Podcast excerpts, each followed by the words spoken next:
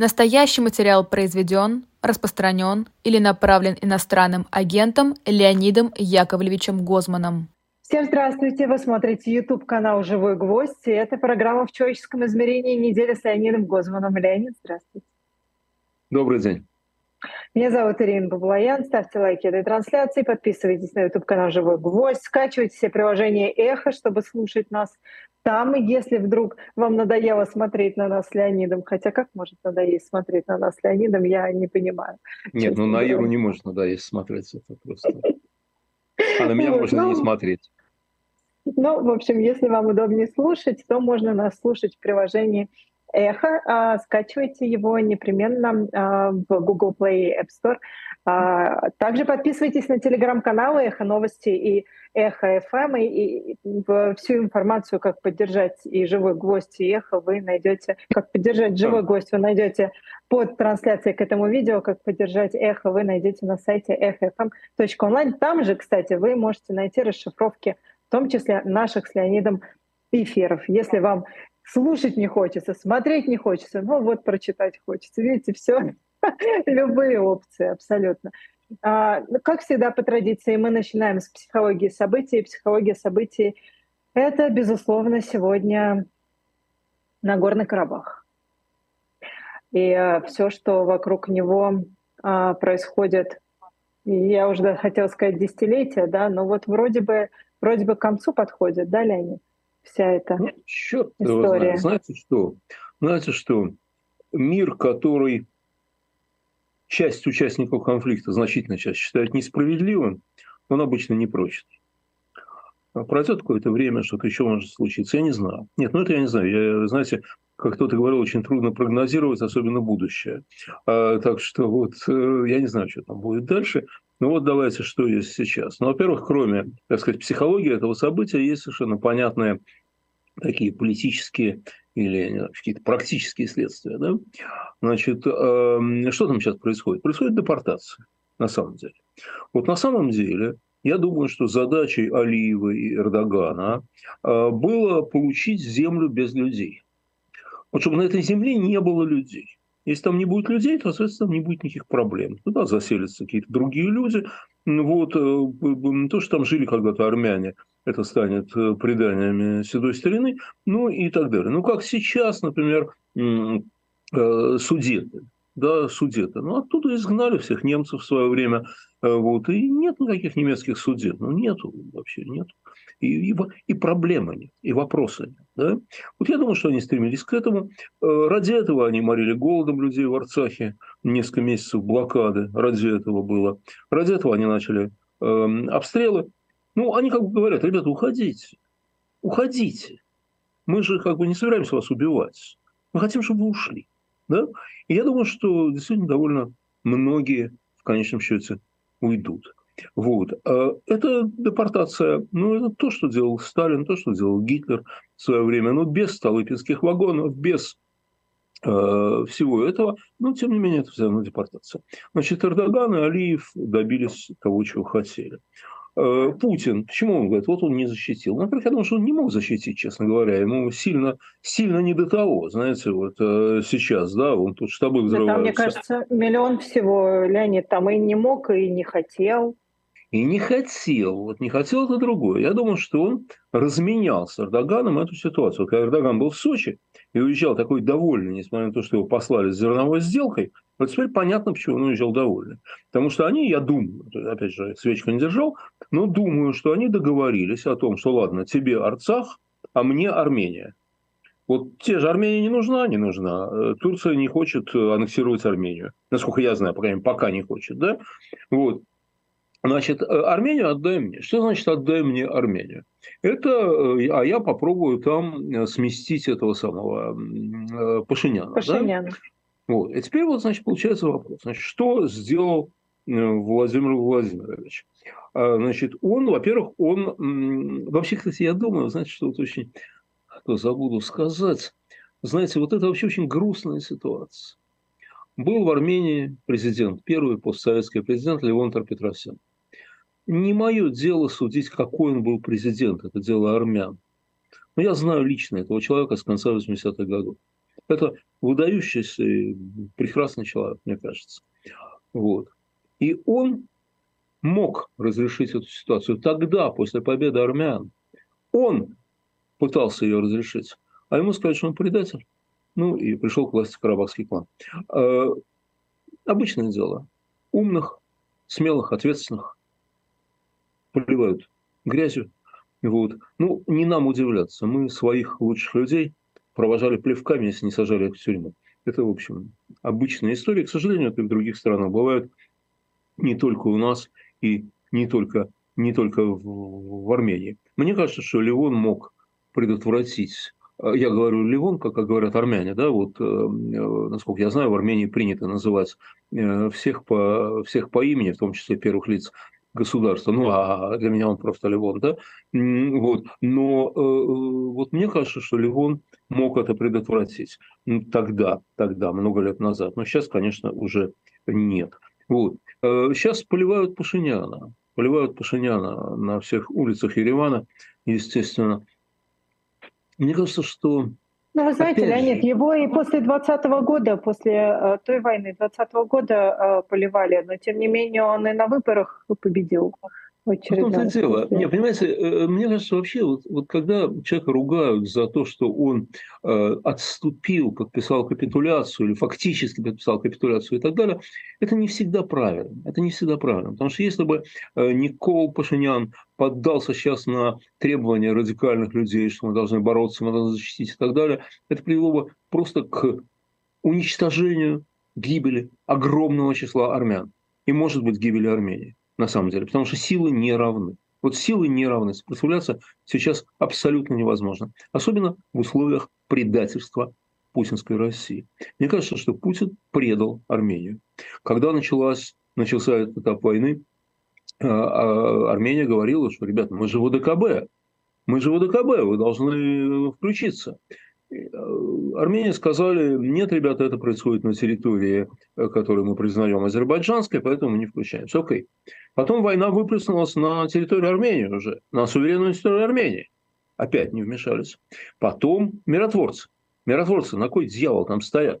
Они там стоят для того, чтобы предотвращать ровно то, что случилось сейчас. Вот ровно для этого они стоят. Они предотвратили? Нифига они не предотвратили, естественно. Да? Вот. Поэтому э, я думаю, что вполне можно говорить, что Путин предал Армению. Ну, потому что ему на все наплевать. Понимаете? Армения больше, чем какая-либо другая страна на постсоветском пространстве, ну или там одна из самых сильных, связанных, э, связанных э, культурно и э, исторически связанных с Россией. Да? Это как бы такая, она примыкала к русскому миру. Вот. Но ему начхать. Ему начхать. Он тоже предал. Как в свое время он предал э, русских в Туркмении, например, да, когда Туркмен Баши, этот э, негодяй, э, э, действительно дискриминировал русских. Это была не та дискриминация, которую они э, орали по поводу Эстонии и Латвии, да, а это была настоящая дискриминация, очень жесткая, да, но Россия, путинская Россия ничем не помогала, абсолютно ничем. Вот. Ради чего он это сделал? Вот он хочет сместить Пашиняна. Пашиняна зачем? Зачем? Вот тут же он начинается психология. Э, не понял? Он его бесит. Понимаете, в том-то и дело. Понимаете, что дело? Пашинян говорят, что Путин, он только за сохранение своей власти и так далее.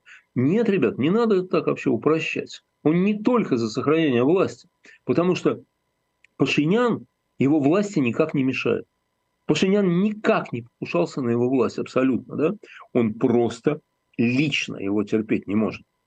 Он не может ему простить, что Пашинян пришел к власти волей народа. Народ может разочароваться, Пашиняна грязными тряпками прогнать. Это все бывает. Это все бывает. Но пришел он к власти волей народа. Совершенно точно, да? Он пришел к власти на волне народных протестов. Это то, что Путин ненавидит, то, чего он боится и чего он ни в коем случае не хочет допускать, и с чем он не хочет ни в коем случае соглашаться. Вот. Э, э, то есть Путин действует, исходя из своих эмоций, понимаете? Ну, как какой-нибудь там, э, не знаю, алкоголь в коммунальной квартире, он же нерационально действует. Он действует потому, что ему вот, вот сейчас вот так вот захотелось. Да? Вот примерно так же действует Владимир Владимирович Путин. Но это страх в нем говорит, Леонид? Вы знаете, я даже не думаю, чтобы он так рационализировал. Просто он его ненавидит. Армения была его вотчиной. Этот самый карабахский клан, э, Роберт Кочерян и Серж Сарксян, были совершенно карманными у Путина. Он не мешал им разворовывать Армению, но они были при нем. При этом они, кстати говоря, ну они говорили, я знаю, они говорили своей, своему народу, что их хорошие отношения с Путиным позволят как-то там решить проблему Карабаха, да, ну ни черта, ни одного документа не было принято, вообще ничего. Я думаю, что, я думаю, что как-то ни странно, карабахскому клану на Карабах тоже было наплевать, на самом деле. Вор он и есть вор, на самом деле. Вот. И э, э, я думаю, что у Путина ненависть Путина к Пашиняну – это э, такое вот просто ну, чистое и незамутненное чувство.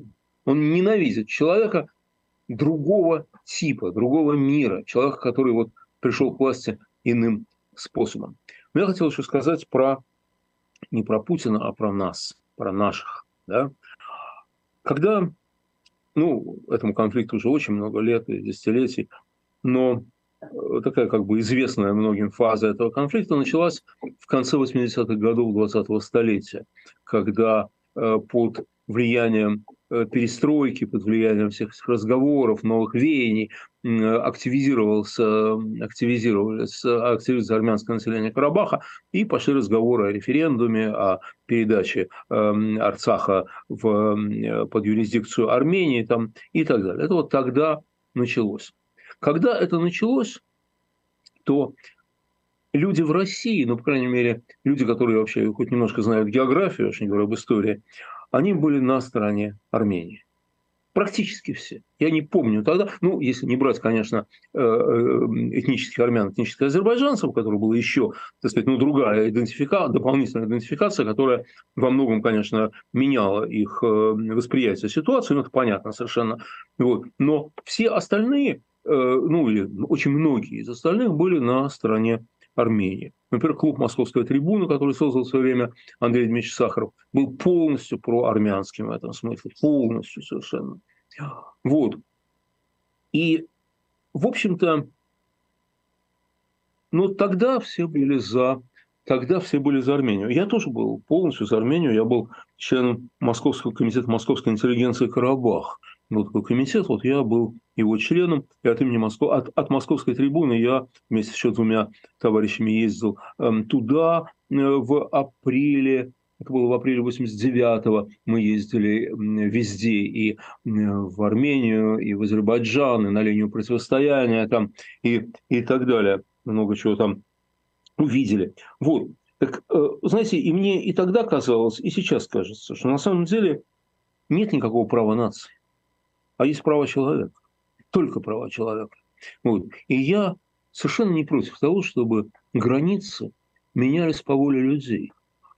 Но только это должен быть очень сложный, очень длительный, обязательно длительный процесс. Вот как в Шотландии. Посмотрите, как долго все это происходит в Шотландии. Вот они уже и референдум провели, несколько процентов не добрали.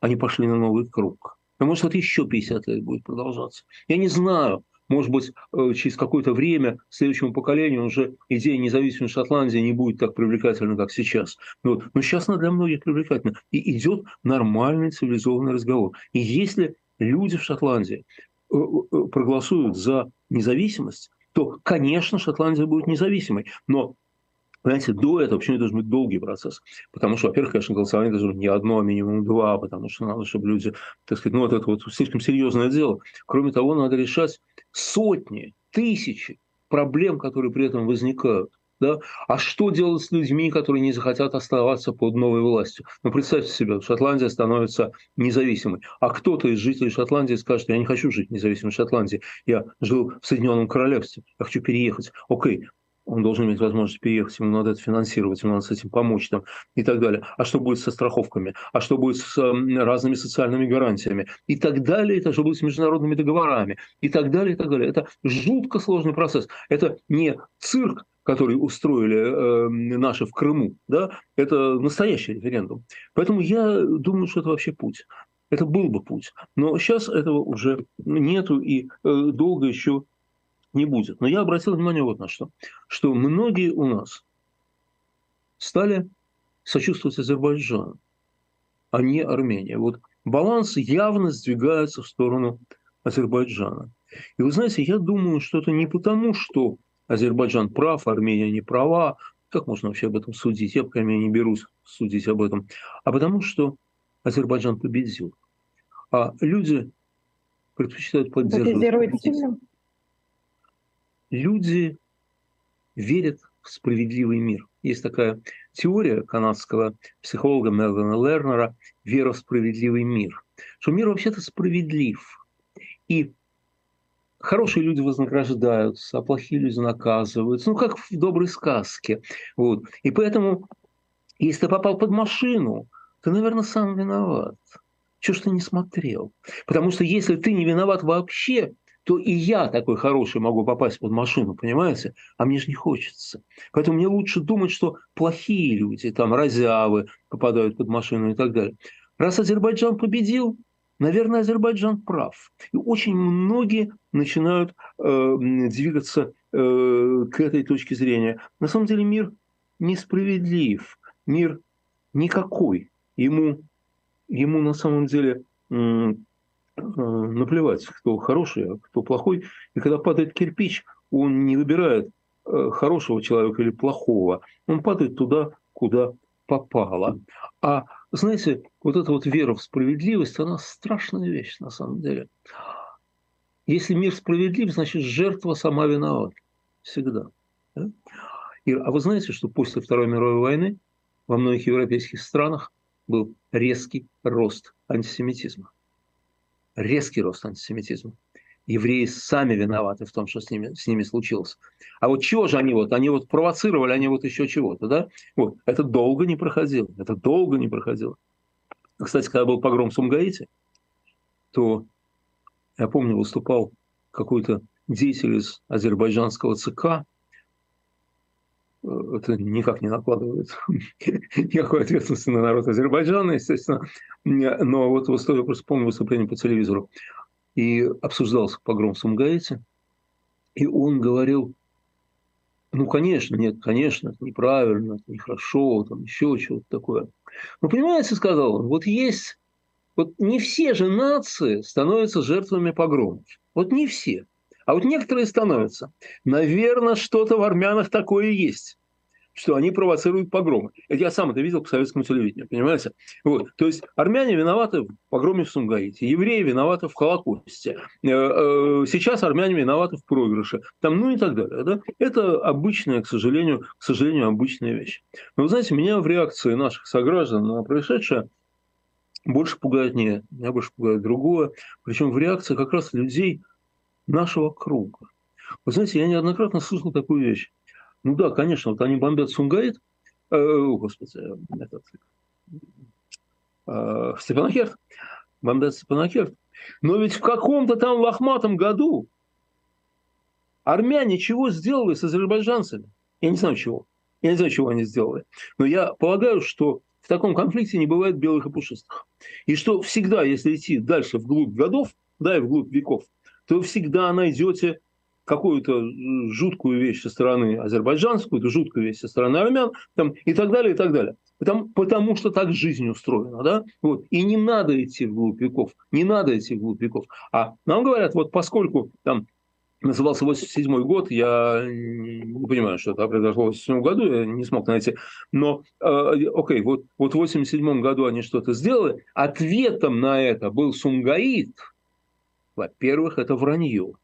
Сумгаит не был стихийным актом. Ну, я не знаю, наши слушатели знают, что такое Сумгаит? Это погром, армянский погром в Сумгаите, в городе Сумгаите, город-спутник Баку, а, а, состоявшийся, случившийся в феврале 1988 э, года. Это не было никакое, там было убито по официальным данным убито 34 человека, э, несколько десятков искалечено, изнасиловано и так далее, сожжено э, э, некоторое количество домов и так далее. Так вот, Это не было актом стихийного возмущения, тем более мщения за что-то. Как любой акт геноцида, любой акт геноцида, это был акт, подготовленный государством акты геноцида всегда готовит государство. Исполнители могут даже этого не знать и не понимать, потому что они э, тупые животные. А вот э, те, кто организовывают, знают, организовывает всегда государство. Геноциды не бывают спонтанными. На самом деле, акты геноцида не бывают спонтанными. Вот. Это было организовано, это совершенно точно было организовано руководством Азербайджанской ССР. Тогда, э, э, кстати говоря, ни одного погромщика не нашли, ни одного вообще. И есть версия, уж не знаю, насколько она верная, да, но это единственное, как это убедительно, которую я слышал, что э, взяли где-то 50 примерно уголовников, рецидивистов, э, разбойников э, из бакинской тюрьмы, привезли их туда, для того, чтобы они выполнили эту свою высокую миссию в Сумгаите, а потом их обратно в тюрьму и э, привезли. В любом случае, Сумгаит не мог быть ответом на какой-то несправедливости, которую претерпели азербайджанцы от армян. Кроме того, если они их претерпели, они претерпели от других армян. Не от тех, которые жили в Сумгаите, от каких-то других. И вот сейчас, когда я слышу, что вот да, Степанакерт бомбят, потому что в 1900 каком-то лохматом году что-то случилось, что-то сделали армяне, вы знаете, меня это вызывает просто ужас. Потому что парень. Допустим, были армяне, которые это сделали. Но в Степанакерте сейчас живут другие армяне. Все армяне умерли уже, скорее всего, да? Или живут где-то в другом месте. Они не живут в Арцахе. Эти причем, понимаете, это ведь чем это отличается от того, что чернокожий изнасиловал белую женщину, его не поймали, зато повесили пятерых других чернокожих. Скажите, пожалуйста, чем, чем это отличается? Ничем вообще. Вот. И это на самом деле ужасно. На самом деле ужасно, что такие абсолютно, в общем, э, э, дикие, э, дикие идеи, они вот вдруг сейчас они вылезли, по-видимому, они распространены и в нашей среде тоже, наверное. И это очень тревожно на самом деле. Это говорит о том, как легко мы можем пойти за очередным негодяем. За очередным негодяем. Ну, ну, он будет произносить что-то против Путина, конечно, это понятно. Это для нас необходимо будет сейчас, чтобы ему поверить.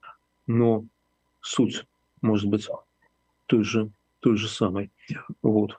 Вот так. Вы знаете, вы знаете, во всей этой истории мне о ней довольно тяжело говорить, в принципе, но во всей этой истории для меня стало абсолютно очевидно, что на людей-то, по сути, всем плевать вообще. Конечно. Конечно. Да, и, и территории, да, там обсуждают победа, не победа. Это абсолютная трагедия. Это абсолютная человеческая трагедия, то, что сейчас там происходит. И когда Запад высказывает озабоченность, когда Алиев празднует победу, когда э, в Ереване требуют отставки Пашиняна, все это никаким образом вообще не помогает несчастным людям, которые сейчас непонятно стоят перед просто чудовищным выбором идти куда непонятно куда, оставаться здесь непонятно как, вообще выживешь ты, не выживешь, жить в бесконечном страхе или в полной неизвестности. И выходит, что просто на людей, извините меня, примитивно, всем совершенно наплевать. Да, конечно. К сожалению, да. Понимаете, вот есть такой очень примитивный взгляд. Вот есть, не знаю, мы же, мы же оказываемся жертвами того же самого. Да? Вот немцы все фашисты, а русские все за Путина. Все за Путина. И поэтому то, что сейчас делается по отношению к русским, там всякие рестрикции, там все такое, да, вот это за то, что они когда-то захватили Польшу, за то, что они когда-то э, выселяли чеченцев, это за то, что они когда-то еще какие-то преступления творили и так далее. Ребята, это не те русские. Это другие люди. Это другие люди. И в Степанакерте бомбили сейчас и морили голодом перед этим не вот этого коллективного субъекта армян, да, которые виновны перед коллективным субъектом азербайджанцев. Э, я, я не знаю, виновны, виновны, не мое дело, да? Вот. Но бомбили людей. Вот этого мальчика, вот эту женщину. Вот их бомбили на самом деле. Ребята, вы чего? Здесь тот, кто бомбит, не может быть прав. Он не может быть прав Это никогда. Главное. Никогда. Какие бы он цели перед собой не ставил. Какие бы благие бы... цели он перед собой не ставил. Да, конечно. Да. да, конечно, конечно. И он может это... Понимаете, в чем дело? Это может быть... Нет, бывает, бывает, конечно. Бывает вот что. Бывает война.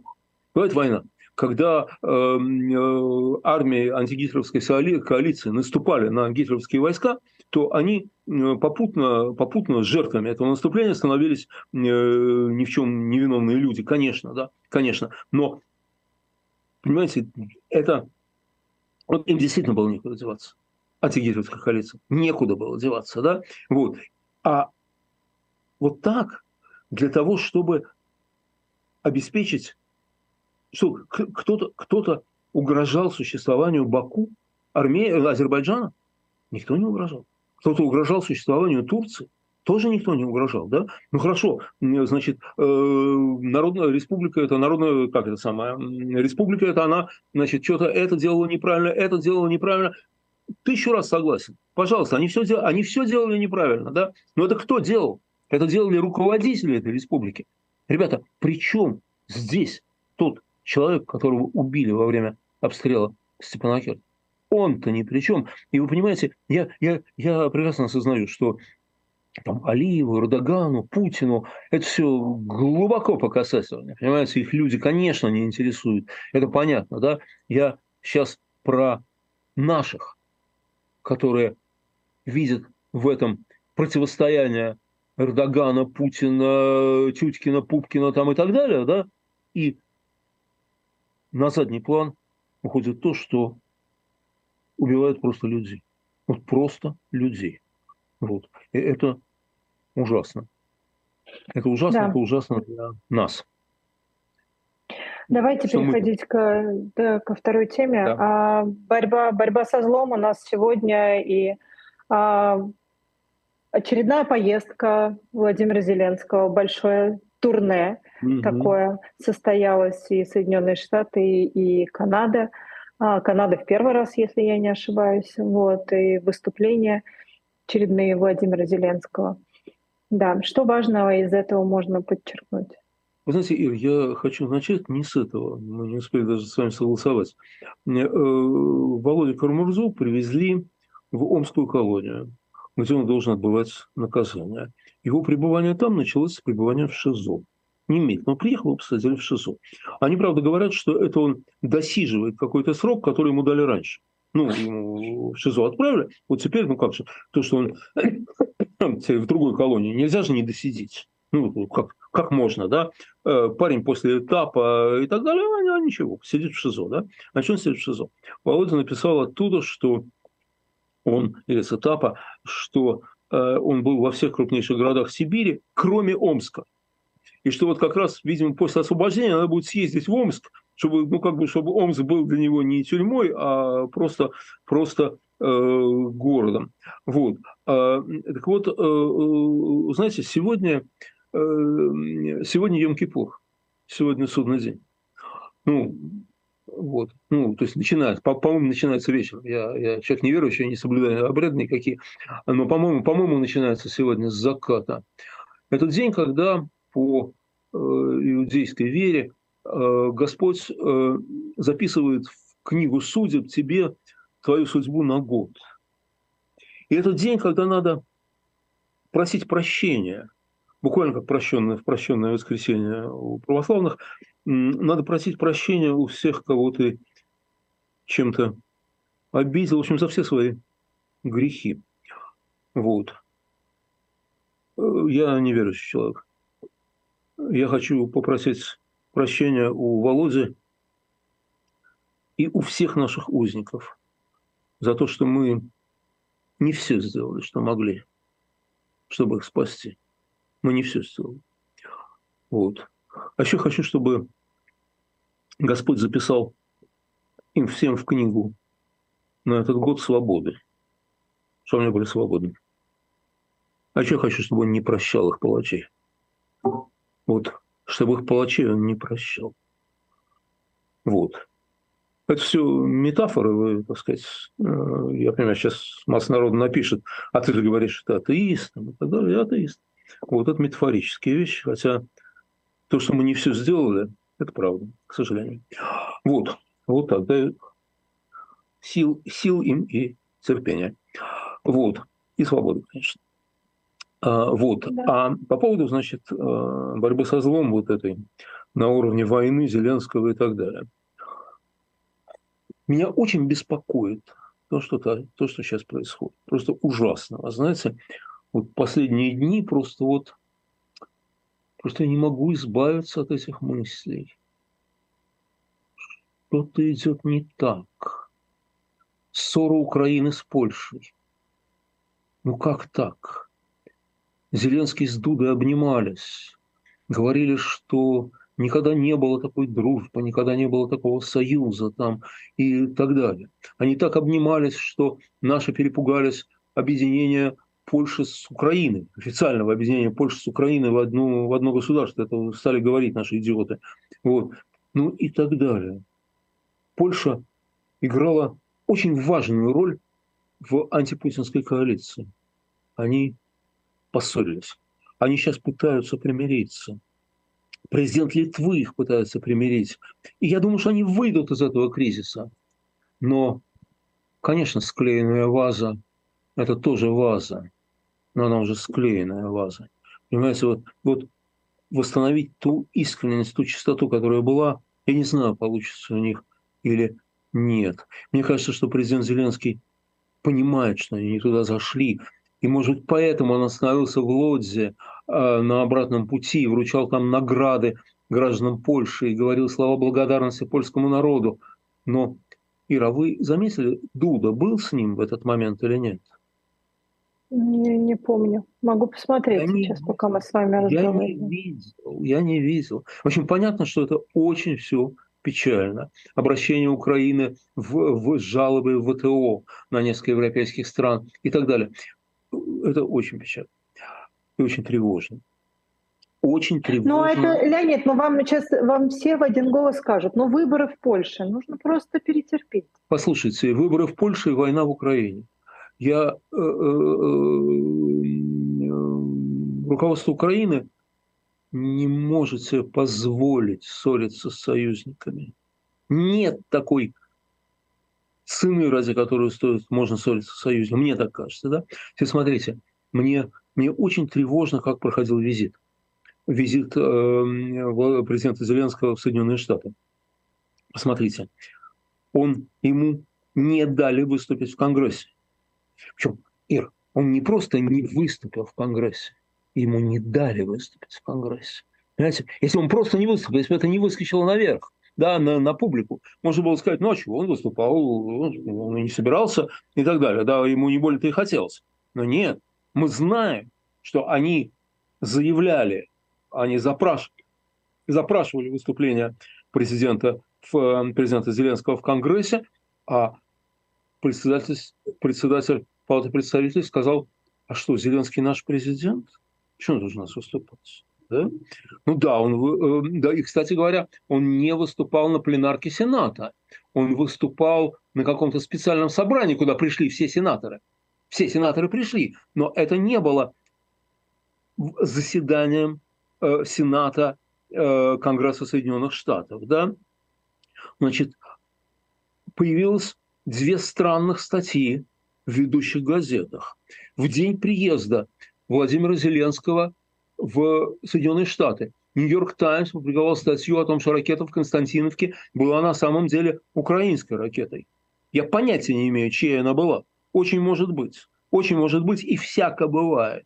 Всяко бывает во время войны. И от дружественного огня люди погибают, к сожалению, да, это война. Но они это опубликовали ровно в этот день. А э, Wall Street Journal, по-моему, сегодня или вчера опубликовала э, статью о том, что украинская армия не может достичь своих целей там, и так далее, и так далее. Да? Это все перед голосованием по голосованием в Конгрессе. Я не понимаю, что происходит. Дальше. В самой Украине. Уголовное дело против Залужного. Я не к тому, что Залужный обязательно белый и пушистый. Э, совершенно понятия не имею, что он, что он из себя представляет, да, но, но я, очень многие не верят, и я, в общем, честно говоря, тоже, что это независимые действия правоохранительных органов. Люди объясняют это какими-то внутриполитическими проблемами в Украине. Коли так, это ужасно. Пошли слухи, что Запад не хотел бы переизбрания Зеленского, а поэтому постарается не помогать ему чего-то достигать перед выборами. Да? Они не могут поставить Зеленского или не Зеленского, как, как Путин изволил выразиться, но они могут помочь или не помочь ему, это повысит или снизит его шансы. Для меня все это предельно тревожно, потому что все это может привести или быть предвестником снижения уровня помощи со стороны Соединенных Штатов и Запада. И сейчас на этом фоне появилось очень много людей, которые критикуют украинских руководителей, прежде всего э, президента Зеленского, которые дают им советы, как надо, как не надо, что можно, чего нельзя и так далее. Вы знаете, мне кажется, это делать не надо. Они разберутся без нас. И даже то, что нам, то, что нам кажется ошибками и неправильным поведением, ну, это их поведение. И вы знаете, что бы они ни делали, мои симпатии все равно на их стороне. Я все равно желаю им победы. Им, а не путинскому, э, путинскому войску но я призываю попытаться их понять. Ир, я думаю, что если они совершают ошибки, то они их совершают от крайней усталости. Зеленский постарел на 20 лет за эти полтора года. Вы посмотрите на его фотографии, когда он избирался. Какой он такой был весь гладенький, такой довольный. Посмотрите сейчас это пожилой человек. Это пожилой человек. И они все такие. Это страшно трудно. Устало украинское общество. Оно устало, как мне кажется, не только от бомбежек, смертей и всего этого ужаса. Оно устало от сплоченности, от такой экзальтации патриотической. Вы знаете, вот сильные страсти не бывают долгими людям нужен отдых, людям нужно как-то э, как релаксироваться. Знаете, вот страсть не бывает долгой. Как э, кто-то говорил из великих философов, что сильные страдания непродолжительны, продолжительные страдания не сильны. Вот, знаете, в сетчатке глаза огромное количество нейронов, которые, ну, собственно, воспринимают световой сигнал, они, вы знаете, что они устают мгновенно? они вот один нейрон воспринимают эти фотончики, э, на него попадающие, буквально какой-то, я не помню, давно сдавал экзамен по зрительному восприятию, не помню сейчас сколько, ну какие-то там доли секунды, миллисекунды, что-то в таком духе. И дальше сигнал переходит на другой нейрон, а этот отдыхает пока, понимаете? А потом на третий, вот так вот сигнал там э, прыгает между нейронами, мы этого не видим. Мы этого не чувствуем.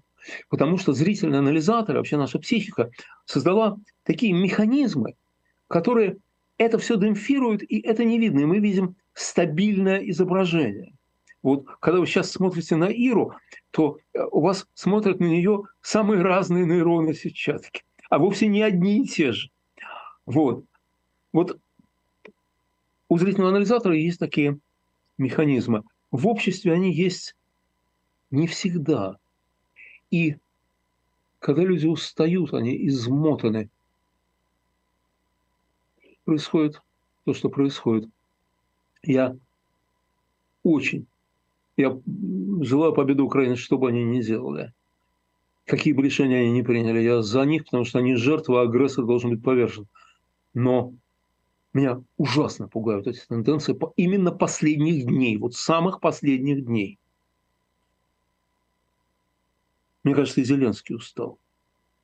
Его... Да понятно, что они устали, Леонид. Это как бы Но это его понятно. Речь, его речь в Совете Безопасности, ой, она была не с таким драйвом, как его речи раньше. Может, я ошибаюсь, дай бог. Дай бог. Дай Бог им сил, дай Бог им приспособиться, преодолеть и этот сложный этап. И вот здесь их борьба со злом, она ведь не только на полях Генеральной Ассамблеи, она на фронте. И вот здесь их блестящий совершенно удар по штабу Черноморского флота в Севастополе. Это, ну, это так надо сейчас, это так было нужно. Я не знаю, может, они это к этому и приурочили. Может быть, они почувствовали это и нанесли удар именно сейчас. Я этого, конечно, я этого, конечно, не знаю, да, но это очень вовремя. Я не могу оценивать военно-стратегическое значение этого удара. Э, кто-то из комментаторов писал, что там сгорели какие-то документы. Я думаю, что это полная ерунда. Даже при всем бардаке в российских вооруженных силах, я думаю, что есть все на электронных носителях э, и так далее. Вот, ничего там сгореть особо не могло. Э, если они вывели из строя несколько адмиралов, то, в общем, заменят другими адмиралами. Чего-чего, а адмиралов и генералов у нас в достатке. Вот. Но символическое значение огромное. Они опять говорят тем, кто в них не верит. Они опять говорят вот это Wall Street Journal, New York Times и всем остальным э, сенаторам, конгрессменам, своему народу. Они говорят, ребята, мы сильные, мы все можем, и мы все сделаем. Вот это на самом деле очень здорово. И, конечно, все-таки эта информация, что все-таки американцы дали им атакунс, может быть, э, не так много, как надо, но все-таки дали. А это, скорее всего, значит, что они в каком-то обозримом будущем снесут, э, э, снесут Крымский мост. Вот. вот это внушает оптимизм. И вот это вот, вот эти качели. Понимаете? Вот. Может быть, может быть, это поможет вернуть надежду и тем в Украине, который стал ее терять, кто стал ее терять. Может быть, дай бог. Ситуация очень сложная, очень комплексная. Э, я думаю, что действительно разрешить ее могут только доблестные солдаты Украины. Вот, на самом деле. Поэтому вот самое главное, конечно, что происходит, то, что происходит на фронтах. Дай бог им удачи.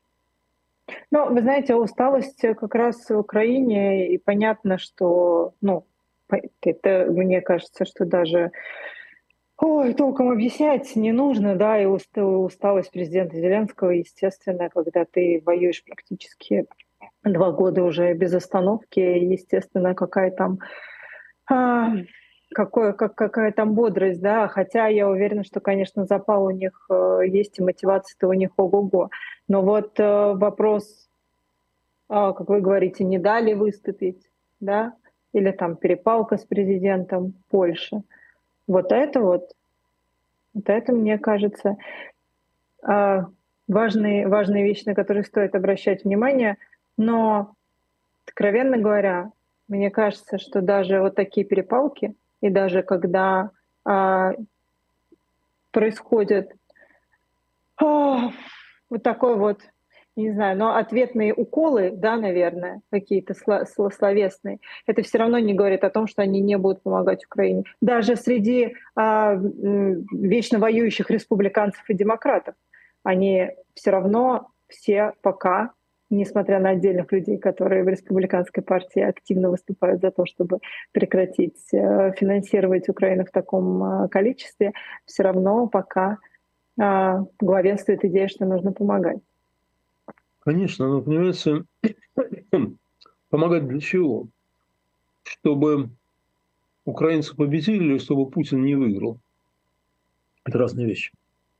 Насчет того, что, чтобы Путин не выиграл помогать, это, я думаю, все. Самый, так сказать, Десантос, а, это республиканский губернатор Флориды, один из кандидатов в президенты, который сказал, что вообще это нам все не надо. И который сказал, что нам не нужна Украина в НАТО. Э, даже они будут помогать, чтобы Путин не победил. Но я, э, понимаете, там же там две партии фактически, ну не республиканцы, демократы, а по отношению к Украине. Одна партия за победу Украины, другая партия за поражение Путина а и за позиционную войну, войну на обескровливание э, России, ну, заодно они обескровят Украину, ну, это, общем, мало кого волнует, естественно, да, э, и я думаю, что вот э, то, что ему не дали выступить в Конгрессе, вообще какие-то такая холодность определенная, это э, потому что у них тоже усталость, у американцев. У американцев тоже усталость, тоже, понимаете, вот экзальтация. Приезжает э, президент Зеленский, неожиданный визит, никто же не знал, это был не анонсирован, неожиданный визит в Америку. Там его обнимают вообще все в Конгрессе, все это идет на каком-то, там же люстры падают от аплодисментов, да, вот. Такая вот экзальтация. А потом она, от нее устаешь. Ребят, подождите, о чем так вообще переживаем? -то? Давайте так с холодной головой, а оно нам надо, а оно нам не надо. А у нас вот тут проблемы, да тут проблемы. Да, ну и выборы, конечно, и так далее, да? И вот. А усталость президента Зеленского, усталость украинского общества, это вот такая как бы прямая усталость. И на фоне усталости, конечно, делаются ошибки. Конечно, делаются ошибки. Тут же ничего не поделать. Вот. Знаете, это как вот э, э, у меня в машине автоматический э, такой э, автоматический женский голос мне периодически говорит: "Вы были за рулем уже длительное время. Сделайте перерыв из соображений безопасности". Вот. Ну да, понятно. Вот если ты был за рулем длительное время, ты можешь совершить ошибку. Это правда, да? Вот. А они уже очень длительное время, и не за рулем, а в бою. Вот. Поэтому от усталости много чего происходит. Они устали, мне кажется. Дай бог им. А, по ту сторону, по ту сторону событий э, у нас сегодня буквально свежая новость. Один день всего лишь этой новости. Власти Чечни потребовали исправить новый учебник истории для 10-11 классов, э, который написал, не побоюсь этого произнести, Владимир Мединский. Не нравится им, как, э, ну да, возмущение вызвали, собственно, некоторые главы а, в этом учебнике. И Магомед Даудов, ссылаясь на Рамзана Кадырова, буквально потребовал, чтобы эти вещи переписали. А, вот. И даже Мединский сказал, что приведет в порядок. Непременно приведет в порядок. И, и Кравцов, министр образования, тоже что-то такое же сказал и так далее. Эта история замечательная. На нее все обратили внимание, но все обратили внимание на одну, одну, один аспект этой истории – как перепугались федеральные начальники. Как они боятся Кадырова. Ну, просто, они просто, знаете, это же просто физиологический испуг. Ну, Мединский, э, по моему опыту, э, взаимодействие с ним у меня было однажды, он просто трус. Он просто, он просто, он просто реальный трус. Да, вот, э, я, по-моему, рассказывал на Эм, поединки мы с ним были, и он перепугался, он сказал, я сказал какой-то тризм, типа, я хочу, чтобы в моей стране, а он меня перебил и говорит, а вы какую страну имеете в виду, как говорите, моя страна? Вот. Я не очень быстро соображаю в таких ситуациях, вот. а тут почему-то сообразил, говорю, вам в морду дать, чтобы вы поняли. Он так перепугался, что молчал до конца раунда, и там все увозил на себе э, э, Соловьев. Вот. Он, он, реально, он, он реально трус. Вот. Так что, может быть, ему, кроме этого официального и очень вежливого письма Магомед Даудова, может быть, ему кто-нибудь сказал, что ты, в общем, смотри, вот э, что с тобой будет теперь. Он мог перепугаться. Вот. Но, понимаете, то, что все боятся Кадырова, это, конечно, э, забавно, э, это позорно, это забавно, об этом все пишут и так далее. Я хочу обратить внимание на совершенно другой аспект этой истории, на совершенно другой аспект этой истории. А что возмутило Рамзана Ахматовича Кадырова и его приближенных? А что, просто вот дурь с их стороны? Да нет. Там же написано, изложено абсолютно сталинская концепция депортации. Люди были депортированы за сотрудничество с Гитлером. Да, конечно, были те, кто пострадали невинно, но что ж поделать, лес рубит, щепки, щепки летят. Товарищ Сталин мог сказать ровно то же самое. Вот если бы его спросить, поднять вот сейчас из ада вытащить, да, и сказать, как вы Иосиф Виссарионович расцениваете, он бы ровно это и сказал. Вот ровно это, да, это идеология Путина. Это, ну, это, естественно, идеология Мединского и все, все остальной этой публики. Да? Это оскорбление не Кадырову. Это оскорбление чеченскому народу. Это оскорбление крымским татарам. Это оскорбление карачаевцам. Это оскорбление немцам, э, немцам по Волжье. Это оскорбление всем тем, кто были жертвами этой безумной, омерзительной политики. Это им оскорбление, это на их могилы плюнули. Да? И понимаете, в чем дело? В данном случае Рамзан Кадыров выступает ну, от имени чеченского народа. И от имени всех пострадавших народов на самом деле, да, на самом деле, от имени всех. Он не дурью мается. Он а зачем? говорит... Слушайте, во-первых, у него могут быть такие чувства. Он может так чувствовать, на самом деле. Слушайте, он же чеченец. Ну а что, не надо ему отказывать в человеческих чувствах. Ну что вы? Зачем? Вот, вот это неправильно. Мы знаем, что он преступник, мы знаем, что он э, дикие вещи делает там и так далее, и так далее. Да? Я отнюдь не симпатизирую ему ни как человеку, ни как политику. Да? Совсем нет. Хотя, правда, я его считаю... Поэтому умным. очень сложно представить его быть сентиментальным. А почему сентиментальным? Послушайте, это, это не сентименты. Это вполне входит в его м, такой, ну, э, канон э, настоящего мужчины, чеченца там и так далее. Почему? Почему нет? Почему нет? Я уверен, я не знаю точно, но я уверен, что в его семье, в его семье, среди его предков, тоже были жертвы этого безумия. Да? И, между прочим, каждое 23 февраля они, у них в Чечне день памяти. Не знаю точно, как называется, но день памяти о депортации. Вся Россия празднует э, День защитника Отечества, у них траурный день. И они, для них это важно – это важно для чеченцев. Да? У меня была история. Я, на самом деле, на каждое 23 февраля, а также на годовщину депортации крымских татар там, и так далее, я э, обычно пишу какой-то текст, э, ну, там, с выражением там, солидарности, соболезнования там, и так далее. Потому что, ну, чтобы, ну, просто неправильно, чтобы люди думали, что все все забыли. Вот, э, вот я это пишу. И вот однажды, это было перед пандемией, как раз, да, перед пандемией, иду по улице, останавливается, меня обгоняет джип такой огромный, такой весь сверкающий, навороченный какой-то, да. Потом вдруг резко тормозит, сдает назад, останавливается возле меня. А это пустынная улица. Вот, и оттуда э, вылезает э, штук шесть таких бородатых ну, вот прям, вот, знаете, эти самые, э, с картинки, вот, кадыровские бойцы, да? Вот. А я перед этим написал что-то против Кадырова очередное. Думаю, ну вот, приехали.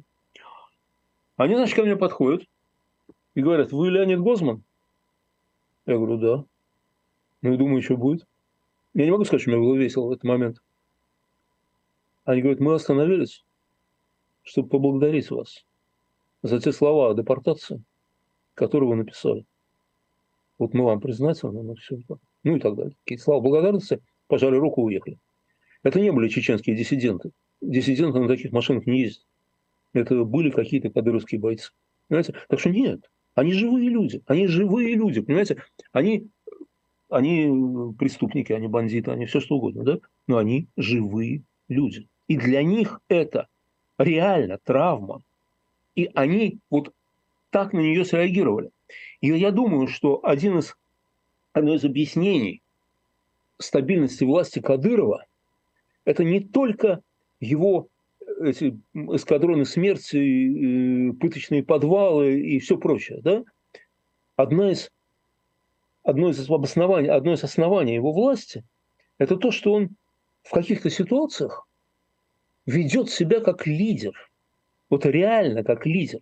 И смешная история, ну, совершенно смешная, без крови, там, слава богу, и так далее, да, когда была пандемия, ему писали его подданные, что, мол, э, государь, мол, дозволь открыть парикмахерский, а то вот как-то нехорошо, да? А парикмахерские нельзя открывать. Что сделал Рамзан Кадыров? Он подстригся на лосо и показался в таком виде по телевизору. И сказал, вот так, мол, братья, парикмахерский открыть не могу, а вам советую поставить моему примеру. Знаете, вот Путин бы никогда ничего подобного не сделал. Никогда, потому что он, он не чувствует, что он с людьми в диалоге. А Рамзан, по всей вероятности, при, при всех его преступлениях э, жутких совершенно, да, жутких и непростительных, понятно, Рамзан, по-видимому, все-таки в чем-то в диалоге находится. И вот это вот его м, демарш по поводу этого омерзительного учебника, Вот. А, кстати, из двух, если мне выбирать, кто мне, так сказать, более омерзительный, Рамзан или Мединский, то, конечно, Мединский. Вот, конечно, Мединский. Вот. Он, э, он по делу выступил. Понимаете? Рамзан выступил по делу.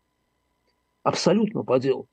И это вот один из последних годы, пожалуй, кроме того, что он побрился, э, постригся на лысо, да, это, пожалуй, единственный поступок, который я могу вспомнить от Рамзана Кадырова, который у меня лично при крайне негативном отношении к нему и ко всему, что он делает, у меня лично вызывает симпатию и одобрение. Вот. И это важно, а не то, что этот патологический трус Мединский тут же надел штаны и отъехал назад. Конечно, отъехал назад, куда ему деваться? Конечно, отъедет. Вот. Но важно вот это, понимаете, и посмотрите, еще, кстати, одна есть вещь, которая, конечно, уже, на самом деле, это уже наш позор. Это уже наш позор.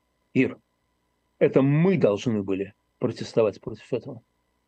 Мы, мы должны были, а мы этого не заметили. На них рукой махнули уже мы махнули рукой на все. Понимаете, что мы делаем? Мы можем как угодно относиться к чеченцам, к Кадырову, к Дауду. К чеченцам там. я прекрасно, прекрасно отношусь, в отличие но от Рамзана мы, Кадырова. Но как же мы пропустили?